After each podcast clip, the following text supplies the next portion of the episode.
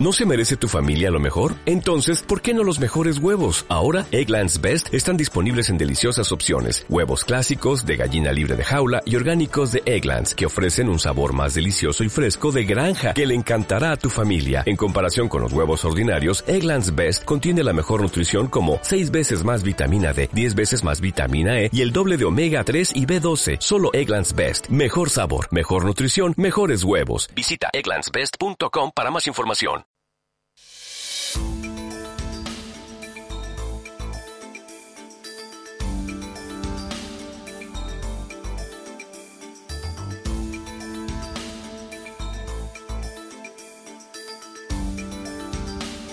Radio Alfaguara. Noticias.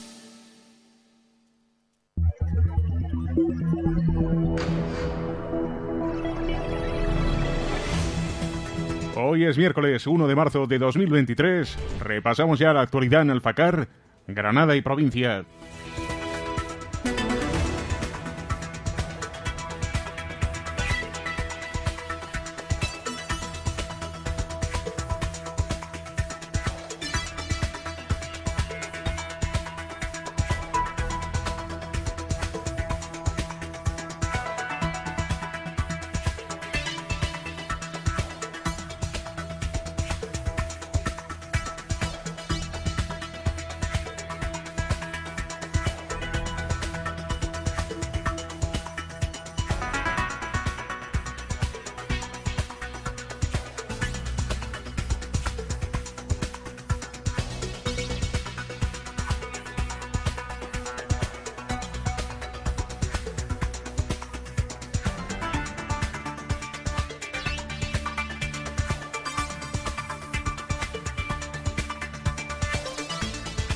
Y ayer martes 28 de febrero, Día de Andalucía, tuvo lugar la primera gala de honores y distinciones de Alfacar. Una gala, un acto de honores y distinciones en el que se hizo hijo predilecto a don José Manuel Fernández Lozano y don Ángel de la Higuera López, hijo adoptivo a don Arsenio Gallardo Barberde y recibieron la medalla de la Villa de Alfacar don Serafín Castellano López, doña Gloria Sánchez Gómez, don Alfonso Ontiveros Ortega, doña Nuria Ovago Fernández, don Marcelino Alonso Montero y la Asociación de Mujeres Alfújar, Hermandad de Alfacar y Cooperativa San Sebastián de Alfacar. Escuchamos a Fátima Gómez, alcaldesa de Alfacar, durante este acto de entrega de los premios y honores y distinciones de Alfacar 2023, celebrado ayer Día de Andalucía en el Teatro Municipal de Alfacar. Ha sido un acto muy emotivo y quiero dar las gracias por acompañarnos. La enhorabuena a todos los premiados y premiadas, porque todos ellos han formado y son una pequeña parte, un granito de arena de este pueblo maravilloso que es Alfacar. Hacía mucho tiempo que queríamos desde el ayuntamiento tener unos premios y distinguir aquellas personas que trabajan por dar lo mejor de nosotros y por mostrar de Alfacar siempre la cara más bonita y, bueno, y mostrar siempre salir en los periódicos y en las noticias por cosas bonitas, nunca por cosas feas. Y también, bueno, pues premiar de alguna manera a aquellas personas que nos han traído hasta aquí, a este momento en el que gozamos, pues bueno, de un bienestar que hace unos años era impensable, ¿no? Estas ganas la pandemia las cortó y pasada la pandemia pensamos ahora es el momento y por qué no.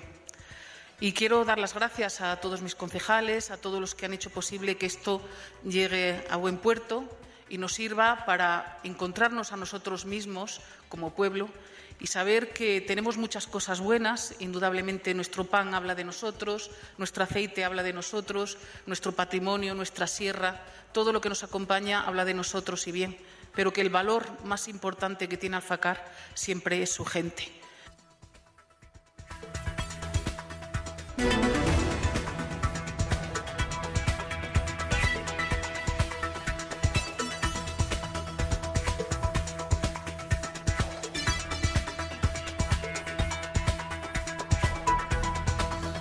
Y recordamos que este sábado 4 de marzo tiene lugar el Carnaval de Alfacar 2023.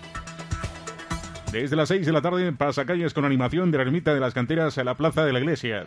Recorrido por las calles de Alfacar con música y animación con la charanga pisando fuerte. A partir de las 8, concurso de disfraces con premio individual infantil, individual adulto y tres premios para grupos en la carpa municipal. Desde las ocho y media, actuación de la comparsa granadina participante en el Carnaval de Cádiz de este año, Los Indispensables. Y después en la carpa, DJ Raúl Vazcon. Verbena con música en directo, amenizada por el DJ. Carnavales de Alfacar 2023 con barra gestionada por la asociación 1x2.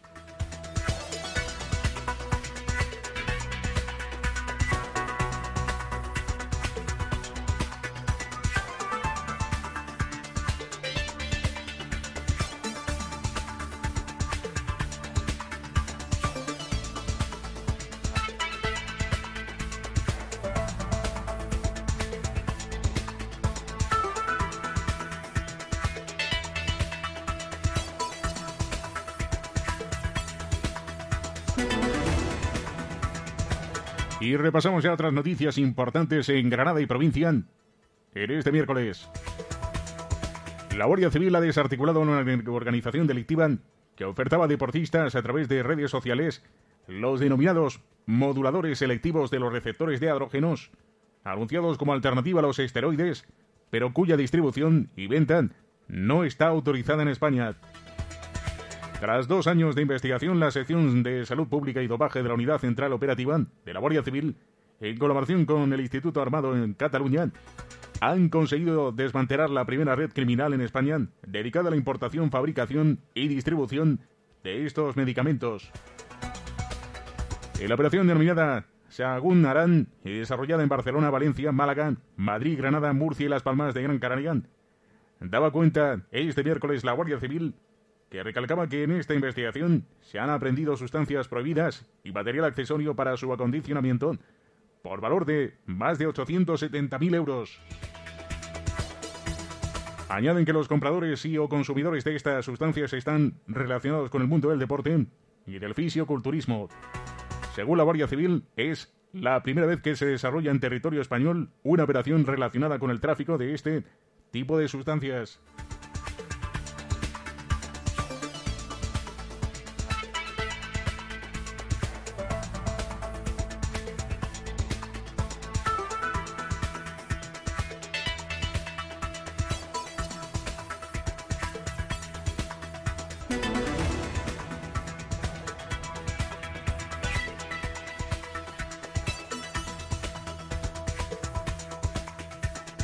Y la Guardia Civil ha detenido a cuatro hombres de entre 22 y 43 años, todos con numerosos antecedentes policiales, como presuntos autores de un delito de robo con fuerza dentro de un vehículo comercial, del que robaron herramientas eléctricas, material eléctrico y un ordenador portátil, valorados en más de 2.000 euros.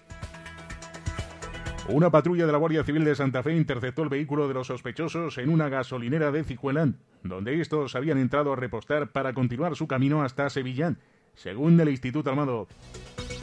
Los agentes identificaron a los cuatro ocupantes, comprobaron que todos tenían antecedentes policiales y que se iban poniendo cada vez más nerviosos con cada pregunta que se les hacía. Por ello decidían registrar el vehículo y comprobaron que en el maletero había herramientas eléctricas y un ordenador portátil con el logo de una empresa. Los guardias civiles pidieron a los ocupantes del vehículo que justificaran la posesión de estas herramientas, pero no dieron una respuesta creíble. La Guardia Civil localizó un responsable de la empresa propietaria de las herramientas intervenidas y descubría que éstas habían sido robadas momentos antes de una furgoneta que uno de sus comerciales había estacionado en una calle de Chaochina. Las herramientas, el ordenador y el material eléctrico recuperados eran devueltos a su legítimo propietario y los sospechosos detenidos como presuntos autores de un robo con fuerza.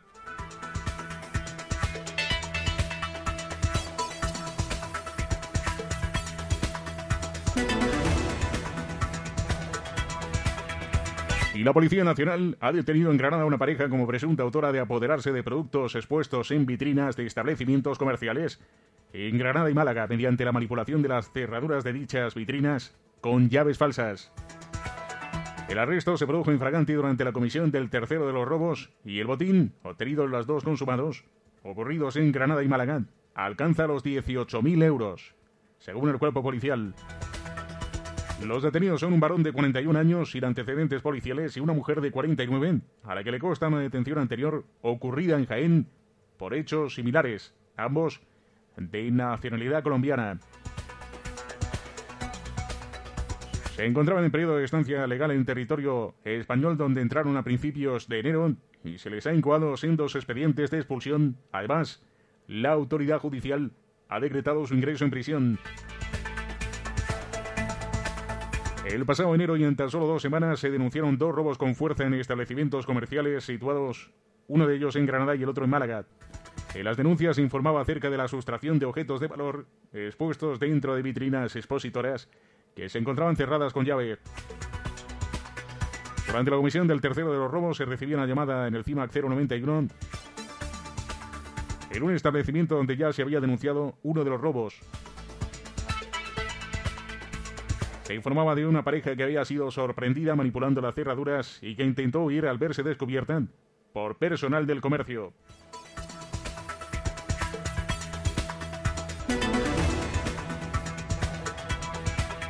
Y la Guardia Civil dentro de la operación Ticiados ha desmantelado un punto de venta de droga al menudeón en una casa de la localidad de Las Gavias y ha detenido a un joven de 23 años con antecedentes policiales como presunto autor de un delito contra la salud pública por tráfico de droga.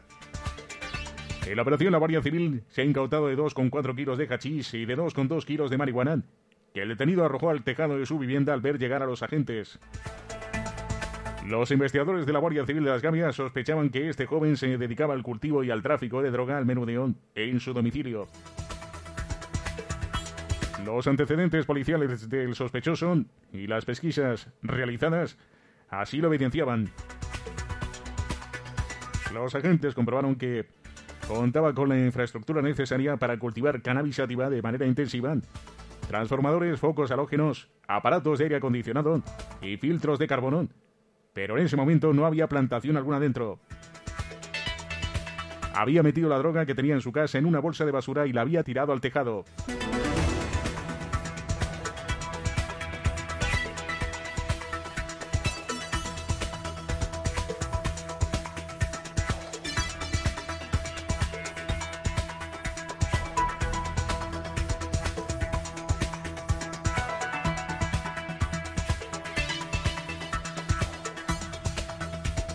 Y la Guardia Civil busca más testigos y posibles implicados, participantes en la riña multitudinaria de la pasada madrugada del domingo, en la que dos personas fueron apuñaladas tras mantener una discusión previa delante de la puerta de una sala de fiestas de Churriana de la Vega. De momento, uno de los dos apuñalados sigue ingresado en un hospital de la capital, aunque el otro herido recibió alta médica tras ser curado de las heridas de arma blanca que presentaba. La Guardia Civil mantiene que no fue una pelea entre dos personas, sino una riña multitudinaria en la que había muchas más personas. Por ello, los investigadores buscan más testigos que arrojen luz sobre lo ocurrido, incluso a más personas que hayan podido estar implicados directamente en esta trifulca. De momento no hay detenidos por este doble apuñalamiento, aunque los dos heridos de arma blanca están perfectamente identificados. Uno tiene 32 y el otro 31 años. La Guardia Civil también está a la espera de la evolución de las heridas de la única víctima que aún sigue ingresada en el hospital. En función del tratamiento médico recibido por el agredido y de las secuelas que le puedan quedar, se le impondrán los cargos correspondientes. Los hechos sucedían la madrugada del domingo sobre las 5 de la mañana en la calle Pío Baroja de Churriana de la Vega.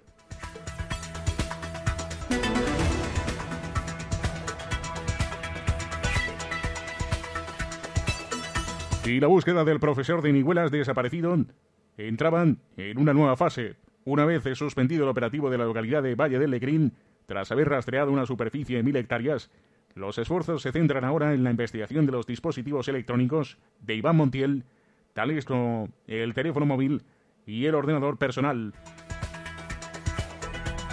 La Guardia Civil ha empezado además a indagar en un posible rastro electrónico de las cuentas corrientes y tarjetas de crédito, aunque parece ser que el profesor salió de casa sin dinero ni teléfono. De igual forma, la asociación SOS Desaparecidos ha activado todas sus redes sociales para difundir la información sobre Iván Montiel. La idea es que todo el mundo conozca su aspecto y se esté alerta para poder localizarle sano y salvo. SOS Desaparecidos ha extendido de esta forma la búsqueda del profesor Iván Montiel por toda Andalucía. Resulta que las dos últimas personas que vieron a Iván Montiel fueron su padre, dentro del domicilio familiar en Iguelas, y un vecino que le vio salir del propio hogar, es decir, la misma localización. Desde entonces, y pese a un rastreo intensivo del perímetro establecido en torno a Iguelas, no se ha hallado pista alguna ni testimonio de Iván Montiel.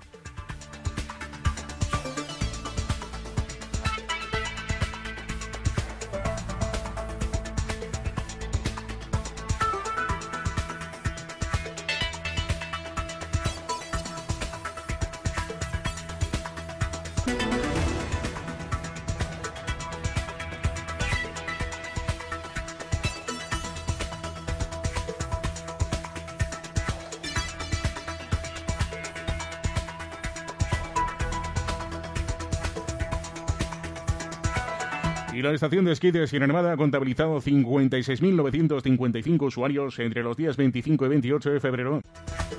Y así lo detallaban desde Cetursa, la empresa pública que gestiona la estación invernal Granadina, donde precisaban que Sierra Nevada registraban un total de 43.118 esquiadores en dicho periodo comprendido desde el pasado sábado 25 de febrero y hasta ayer martes, día 28.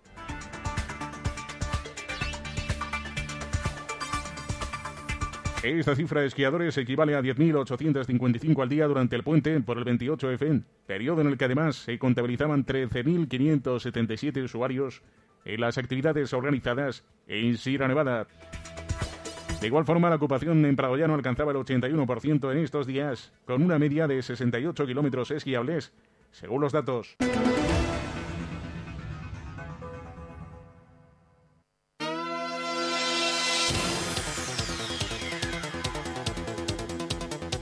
Radio Alfaguara. Deporte.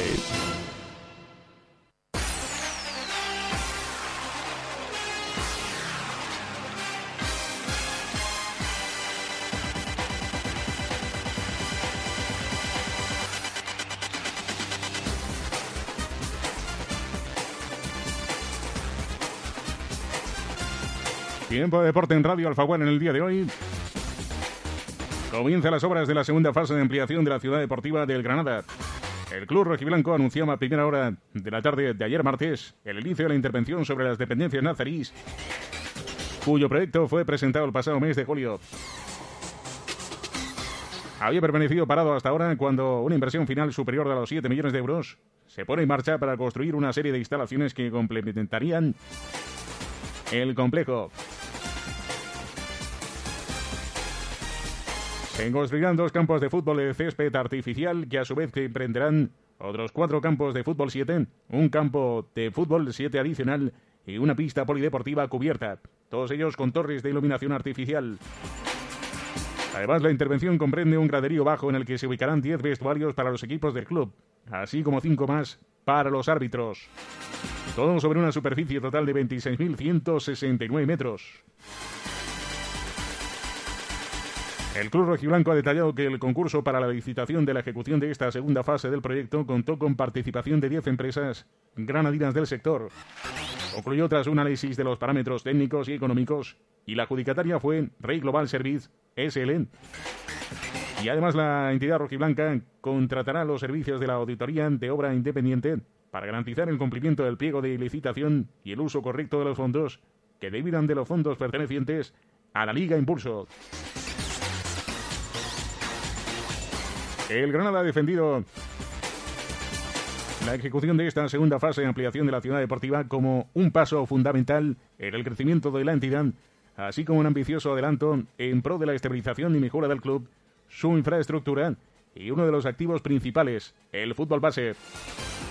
Ha estimado también la conclusión de las obras en un plazo de 12 meses, mismo lapso calculado en julio cuando fue presentado el proyecto. De cumplirse los tiempos marcados para marzo de 2024, finalizaría la intervención.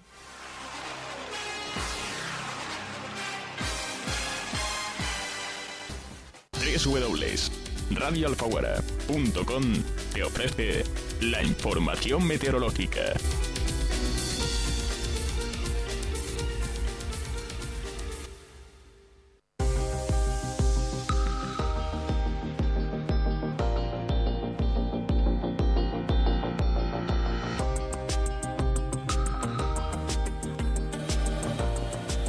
Conocemos ya la previsión del tiempo para las próximas horas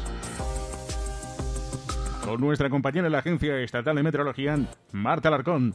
Buenas tardes. Buenas tardes. En la provincia de Granada tendremos cielos poco nubosos o despejados con nubosidad de evolución diurna y temperaturas en máximas sin cambios, quedándose en valores de 14 grados de máxima en Granada, Albolote, Padul y Loja.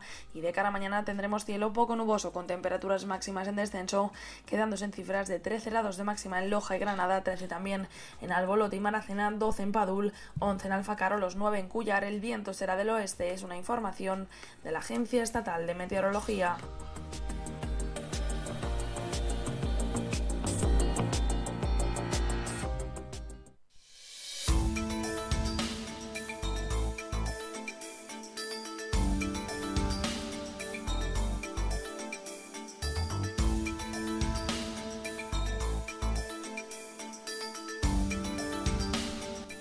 Alfaguara.